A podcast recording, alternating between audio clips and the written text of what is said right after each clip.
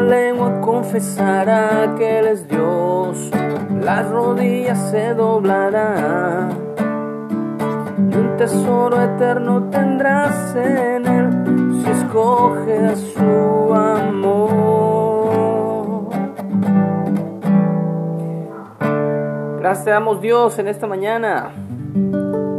Es un nuevo día y nos alegramos, Padre, porque nos has dado vida y vida en abundancia. Hoy celebramos 47 años de vida, más nueve meses en la pancita de mi madre. Así que le doy gracias a Dios por este día en que recordamos cómo vine a este mundo. Así que le doy gracias a Dios porque hoy es el, mi cumpleaños número 47. Así que para todos los que gusten enviar felicitaciones y regalos,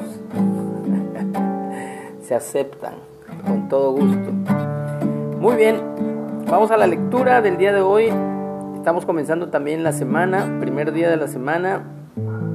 Y estamos en el capítulo 8 de Mateo o Leví y el título para hoy es Jesús calma la tempestad, versículo 23 del capítulo 8.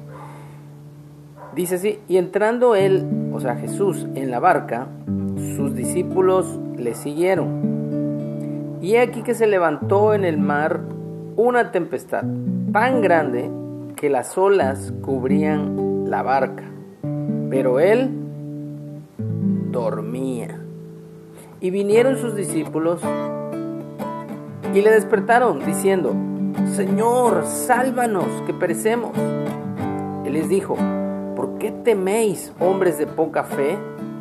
Entonces levantándose, reprendió a los vientos y al mar, y se hizo grande bonanza, o se hizo gran calma. Y los hombres se maravillaron diciendo, ¿qué hombre es este que aún los vientos y el mar le obedecen. Simbólicamente los vientos representan eh, poderes, eh, sobre todo sobrenaturales.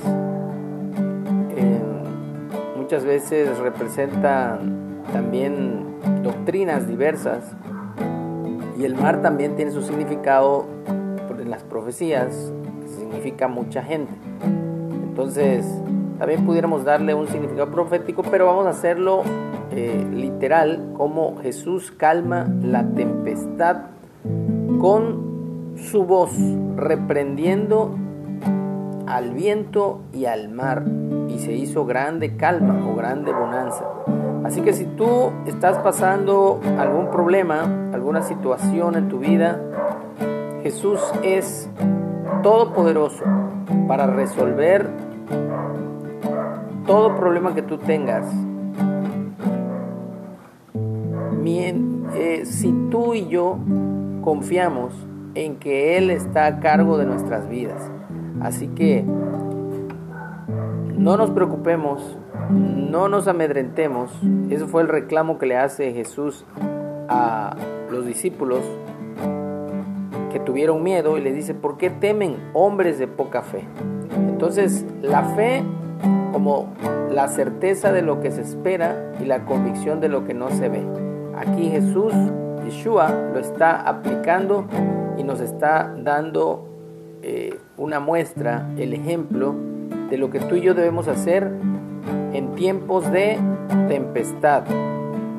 Debemos de permanecer en calma, y levantar nuestra voz, reprender a los vientos y al mar. Así que, en el nombre de Jesús, tenemos poder y tenemos autoridad. Y le damos gracias a Él. Por eso le adoramos. Es hora de adorarle.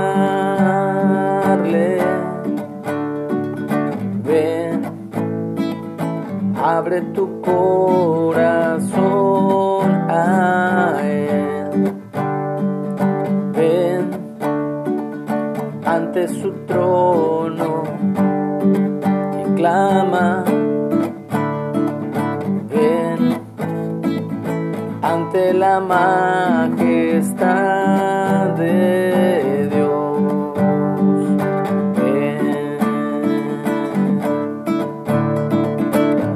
Toda lengua confesará que Él es Dios, las rodillas se doblarán. Tesoro eterno tendrás en él si escoges su amor. Toda lengua confesará que él es Dios, la rodilla se doblará y un tesoro eterno tendrás en si escoges su amor.